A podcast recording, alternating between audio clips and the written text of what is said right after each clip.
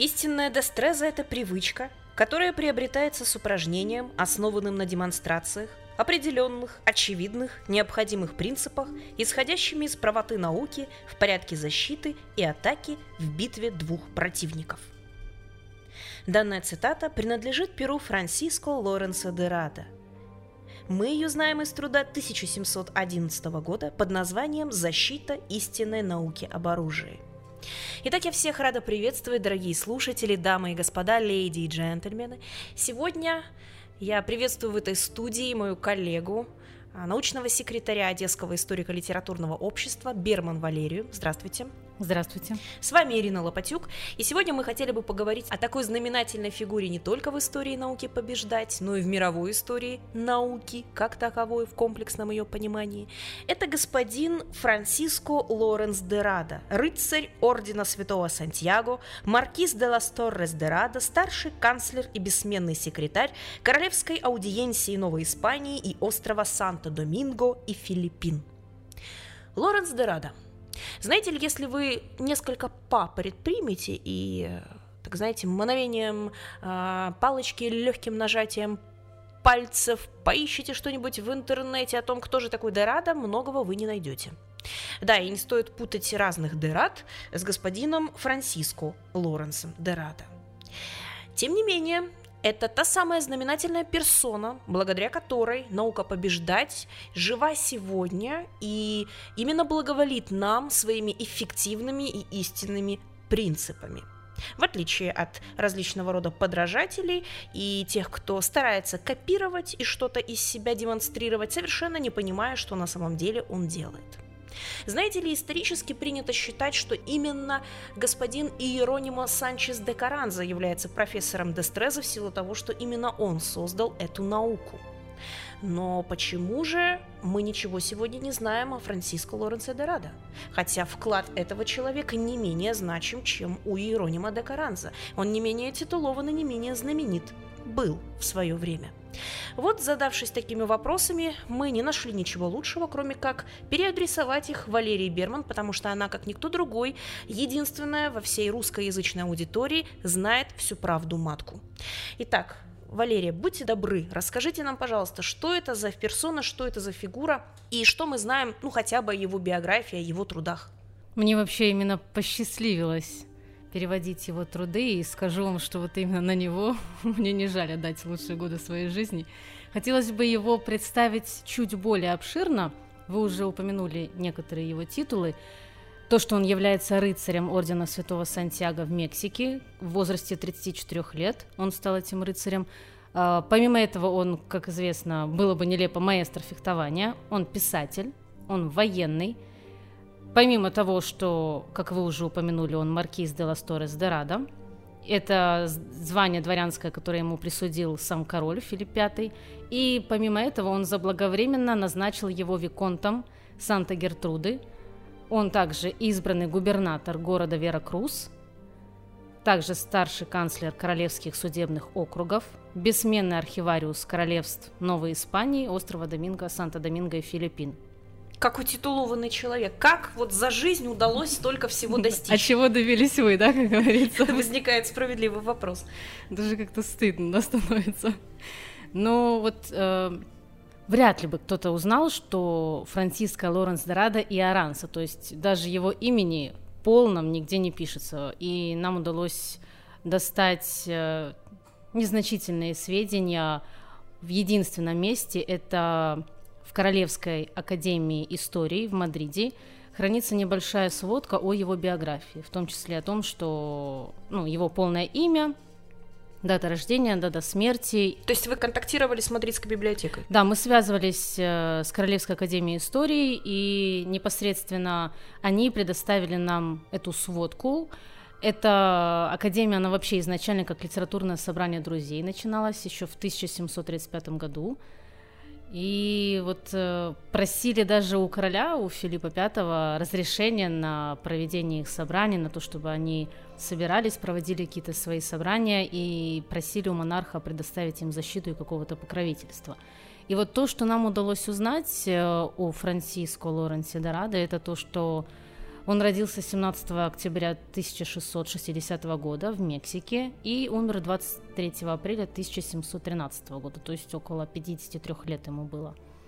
И начинал он свою военную карьеру как простой солдат в военно-морских силах Испании. Ему было тогда на тот момент 22 года. Потом он уже дальше как бы шел по, так скажем, карьерной лестнице, был капитаном и так далее. А, он э, был в Испании в какой-то период своей жизни, и около 1706 года он вернулся в Мексику. Кстати говоря, в Испанию он и начал писать э, свою первую книгу из трилогии это книга о науке, науке обращения с мечом. А, кстати, вот в более поздние годы как раз а, он и был вовлечен в эти споры по поводу фехтования, и его первая книга, с которой мы начали работать непосредственно, но э, не первая по датированию, она была написана, издана в 1711 году, несмотря на то, что вся трилогия была написана в 1705, но книга, с которой мы начинали, которую вы уже упомянули в начале, это «Защита истинной науки об оружии», и эта книга как раз является ответом на извинительное письмо Диего Родригеса де Гусмана. Видимо, он как-то ему насолил, и что Дорадо не понравилось, и он не знаю, там 500 или 700 страниц, я уже точно не помню, но они просто вот... Написал ему в ответ, да? Он написал ему в ответ. Кто бы сейчас такие письма вообще писал? На самом деле очень продуктивно, я бы сказала. Конечно, была такая практика, существовала, ученые обменивались на тот момент времени и письмами, и мнениями, и исследованиями. Это была совершенно хорошая привычка, заимствованная у высшего круга, у дворян, у представителей аристократии. Могли бы ли мы уже предположить, что, по сути, вот этот путь от простого солдата до таких величин позволило господину Франциско Лоренцо Дорадо пройти некое знание? Да, совершенно вы правы. Он э, воевал и воевал э, достаточно много, и он прошел через многое, прежде чем написать именно свою трилогию и свой труд. Э, скажу, что у него э, не было детей, кому завещать свое наследие, и у него был племянник, который претендовал на так скажем, блага и богатства Франциска Лоренса Дорадо, и за этим имуществом вообще гонялись многие, и даже были многочисленные судебные иски в XIX веке, в которых участвовала и не только Мексика, но и Соединенные Штаты. Он был в Америке. Но в итоге в конце все досталось его вдове Гертрудис де ла Пенья – что там дальше и как она распорядилась? Э, единственная сводка это, что она пожертвовала его добро в некий фонд Пио де лас Калифорния, который управлялся на тот момент обществом Иисуса. Можно вообще сказать, что вот это наследие, и под наследием я подразумеваю уже вышеупомянутую трилогию «Наука, искусство и опыт. Обращение с э, таким оружием, как меч», и его книга «Защита истины науки об оружии». То есть он написал три книги о том, как обращаться с мечом, именуя их наукой, искусством и опытом, да, он, то есть три э, разные категории. Да, он есть э, сама книга, вот эта трилогия, одноименное ее название, это «Благородство меча», которая как раз и описывается за счет науки обращения с мечом, за счет искусства обращения с мечом и за счет опыта. А могли бы несколько слов буквально о каждой книге? Чем они ценны и что мы можем из них узнать? Ну, если мы берем первый том, э, который был написан в 1705 году о науке обращения с таким оружием, как меч, то сама работа, по словам автора, она сформирована в полном совершенстве, с соблюдением и правил, и норм философии, со всеми принципами, со всеми аргументами, демонстрациями. У него во всех трех книгах очень много рисунков. Вот кому понравится, так это тем, кто любит картинки смотреть. И скажу, что вся вот эта трилогия, она очень полезна тем, кто нисколько интересуется просто для общего развития истории фехтования, истории науки об оружии, но кто непосредственно обучает, тренирует других и сам занимается фехтованием. Он э, вот первом томе именно создал вот эти твердые основы, которые характерны для Дестрезы. И если вкратце я могу как бы зачитать некоторые пункты из заглавления этой книги. Да, если можно, несколько цитат буквально. Да, цитаты, кстати, тоже очень богатые. И вот чем мне нравится, я не знаю, я просто не могу не сказать, но э, я и переводила Иеронима де Каранзо «Философию оружия» и переводила все труды Франциска Лоренса Дорадо, и скажу, что вот обожаю я вот Дораду. Вот не знаю, его слог, он настолько легкие, либо это после того, что первая была эта философия оружия, либо потому, что их э, разделяет два столетия, но слог, он э, колкий, с юмором, настолько просто описан, несмотря на то, что там геометрические какие-то расчеты, математические формулы, какие-то углы, полукруги, вот что-то такое непонятное, казалось бы, но оно настолько просто написано, что ты читаешь, и тебе самой нравится. И ты понимаешь, что там написано, помимо того, что там еще даются иллюстрации к описанному.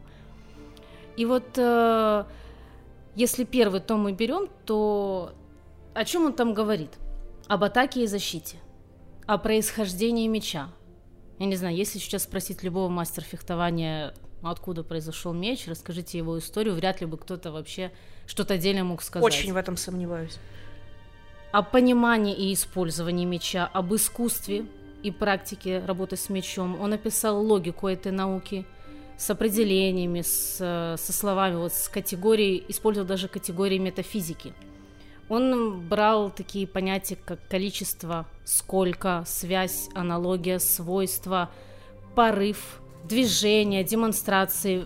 И вот сам вот этот высший вид, который он описывал, сейчас хотелось бы именно цитатой сказать, как говорил именно сам автор, что самый высший вид – это субстанция. Выше него не может быть другого вида. Субстанция напрямую связана с человеком, который является субъектом и объектом дестрезы, который познается дестрезой во всем и во всех своих частях.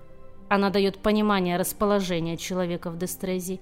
И именно из науки происходит искусство. Эта наука совершенствуется в опыте и практике. И все вместе это называется дестрезой. То есть наука без совершенствования, без практики, она мертва. А без такой субстанции, которую сегодня, наверное, в 21 веке могли бы назвать знания, в принципе ничего невозможно. Именно так. И вот как сам автор говорит, что именно вот эта трилогия именно вот эти три книги, они необходимы, чтобы дать понять и показать истинную дестрезу именно посредством науки, посредством искусства и посредством опыта. И они как раз идут в этой последовательности, что сначала наука, потом искусство, это совершенно разные вещи. И затем уже идет опыт. И все вот эти три книги, они и приходят в это совершенное знание, в уверенность и в организации работы с мечом. Нужно сказать, что очень дельный и практичный подход, который стоит взять на вооружение в любой профессиональной плоскости. Да, обратите внимание, что недостаточно посидеть несколько лет в каком-то высшем учебном заведении, просто поприсутствовать, обзавестись там некой корочкой или дипломом. Да, нужны конкретные знания, нужны конкретные навыки, а для этого нужна наука, нужна практика, тренировка, да, необходимо работать, оттачивать собственное искусство. И, собственно, кроме вас самих это делать никто не будет. Это совершенно резонно и совершенно понятно. Вообще сегодня в 21 веке у некоторых, наверное, еще могут возникнуть вопросы такого плана, как зачем мне в принципе наука фехтования, зачем все эти вещи. Но уже не говоря о том, что она развивает и тактическое, и стратегическое понимание, и как некая система ориентирования выступает. Это самый настоящий кладезь знаний менеджмента, тактики, логики, да, то есть для того, кто отвечает не только за жизнь свою, но и за людей, подчиненных, я имею в виду, да, когда вы дело с кем-то вместе реализуете, вам эти принципы очень нужны и очень важны. Да, здесь как раз еще важно такие понятия, как самооборона и атака противника. Даже если мы живем в 21 веке, и, казалось бы, мы не можем так напрямую взять и атаковать кого-то с мечом. Но эти понятия, они ретрансформировались в некую более современную форму, и, конечно же, мы должны уметь постоять за себя и уметь защитить и свой бизнес, и свою семью. И как раз э, вот э, на эти главные две вещи, прежде всего самооборона и затем уже атака противника, и нацелено искусство работы с мечом, это второй том, Франциско Лоренцо Дорадо, также написано им в 1705 году. Заметьте, вот эти три тома, они очень большие, там минимум 500 страниц, и он написал их в один год сейчас человек, не знаю, там, книгу Мне кажется, 100 сложно, страниц. Да, сложно ученого представить, который мог бы... Ну что такое 500 страниц? Это очень солидная монография, это солидный научный труд. Выпустить три монографии в год, я знаю только одного человека, который умеет не то что три, а 12 монографий в год выпускать. И мы точно знаем, что это не предел, да, и речь идет о почетном члене нашего э, историко-литературного научного общества Олеге Викторовиче Мальцеве, академике Украинской академии наук. Но суть да не в том. Действительно, очень обширные, мощные труды, я их видела непосредственно уже в напечатанном варианте, сигнальные версии, Алексей. И, кстати, давайте скажем нашим слушателям, что если они хотят это прочесть, у них таки есть на то да, знаменательная возможность. Да, есть такая возможность. Э, каждый труд Дерада, он в свободном доступе на русском языке со всеми иллюстрациями, которые были включены. И хочется, конечно, я немного не дорассказала биографию, но я думаю, что мы еще вернемся к ней. Но есть такой момент э, из его биографии, что он э, воевал на испанском флоте, и в тот момент случился пожар, и он потерял, то бишь сгорели значительные иллюстрации из его книг, поэтому э, если вы будете смотреть оригиналы, то понятно, что они отсканированы, но в этих отсканированных вариантах не хватает некоторых страниц, в том числе и страниц, где были иллюстрации. Поэтому я не знаю, сколько там еще сгорело из его трудов, но он помимо этого еще более 20, насколько известно из э, того, что можно найти в интернете, из той информации, более 20 трудов у него еще опубликованных, но неизвестно, сколько сгорело и было потеряно за счет ну, его такой бурной деятельности, то, что он был военным человеком. Хотелось бы процитировать э, не менее интересную цитату из второго тома. Это что моряки для управления хорошего направления своих кораблей по морям не только используют предоставленные направления, но также используют инструмент, чтобы наблюдать движение звезд рядом с полюсами – чтобы узнать с помощью этого наблюдения высоту и место, где они находятся. И то же самое и мы должны делать, говорит автор, используя это, чтобы наблюдать за движением, местом или положением меча фехтовальщика или его противника, воображая посреди двух бойцов перпендикулярно горизонту. И в том виде, что и частный круг, который рассматривается в нижней плоскости, он разделен на восемь направлений или путей, чтобы управлять движениями фехтовальщика на земле.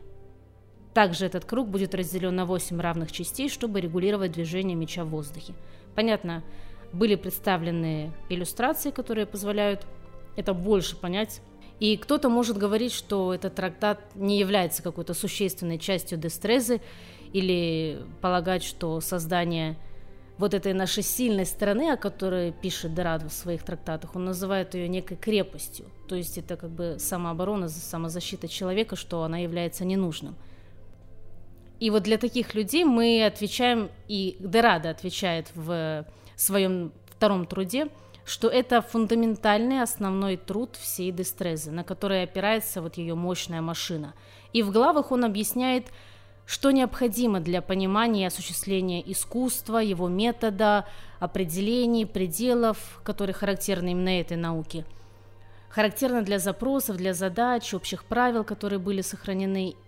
Как ученый от себя добавлю такая короткая ремарка со стороны. Да, обратите внимание, насколько грамотно а, еще в 1705 году и после люди подходили к разрешению такого э, непростого задания, как передача знаний последующим поколениям. Смотрите, у нас есть и методология, да, есть сравнения, есть модели, есть конкретные демонстрации. Что очень важно, сделан акцент на инструмент что без инструмента воплотить даже полученное, услышанное или каким-то правдами-неправдами выкроенное знание вы не сможете. Мало знать, должны быть в распоряжении некие инструменты.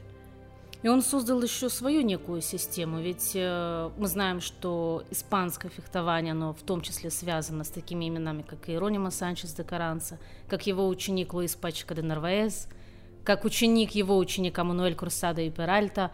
Все они в той или иной части представляли испанское наследие, испанское фехтование, и мы не можем сказать, что тот же Иеронима де Каранза или Франциско Лоренс де Рада, они как-то уступают чему-то друг другу. Нет, они совершенно, ну не то что дополняют, они равнозначны в истории испанского фехтования.